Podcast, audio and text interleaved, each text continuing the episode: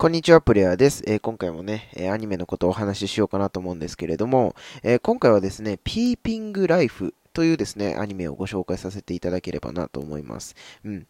ピーピングライフ、皆さんご存知でしょうか？うん。えっ、と一つ一つのね、えー、えっと、お話っていうんですかね、は、えっと、5分ぐらいにまとめられたもので、まあ、それをね、えっ、と、6本ぐらい放送して、えー、6本ぐらい放送して30分の構成にしてるのかな、番組としては。うん。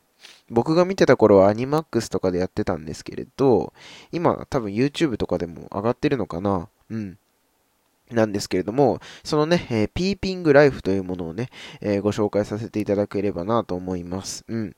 で、このピーピングライフっていうのはね、あのー、もちろん、あの、その一つの5分ぐらいのね、一つの作品で、お話がお話が完結するんですけれども、あのー、いろんなね、シチュエーション、シチュシチュションで、えー、いろんなお話が展開されます。うん。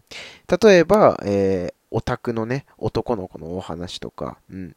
あとは高校生二人のお話とか、うん。あとはバカップルの男女のお話とかね、うん。まあそういったね、お話がまあ中心というかなんですけれども、本当にね、なんかこう日常の一部分を聞き切り取ったみたいなね、アニメになってるんですよ。うん、で、そうそう、アニメ自体もね、まあ構成は、えー、一つのお話の構成はね、えー、5分という風なね、えー、短いものになってるので、えっ、と、単発からでもね、すごく見やすい、見やすくね、えなっております。うん。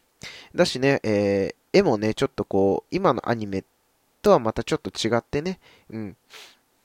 どういう作り方みたいなのはちょっと説明できないんですけれど、僕そこまでこう、詳しくないのであれなんですけれど、ちょっとね、違うんですよ。作画っていうか作風がね。うん。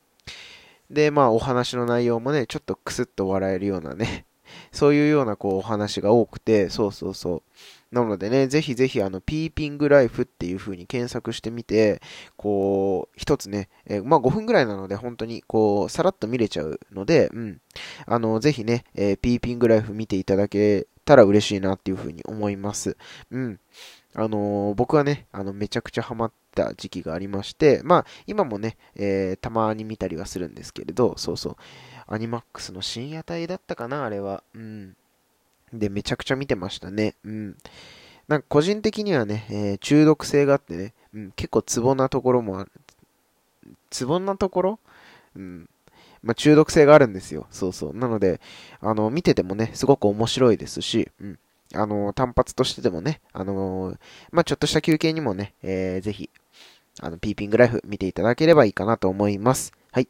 ということで、えー、今回はですね、ピーピングライフについてお話をさせていただきました。ではですね、また次のラジオでお会いしましょう。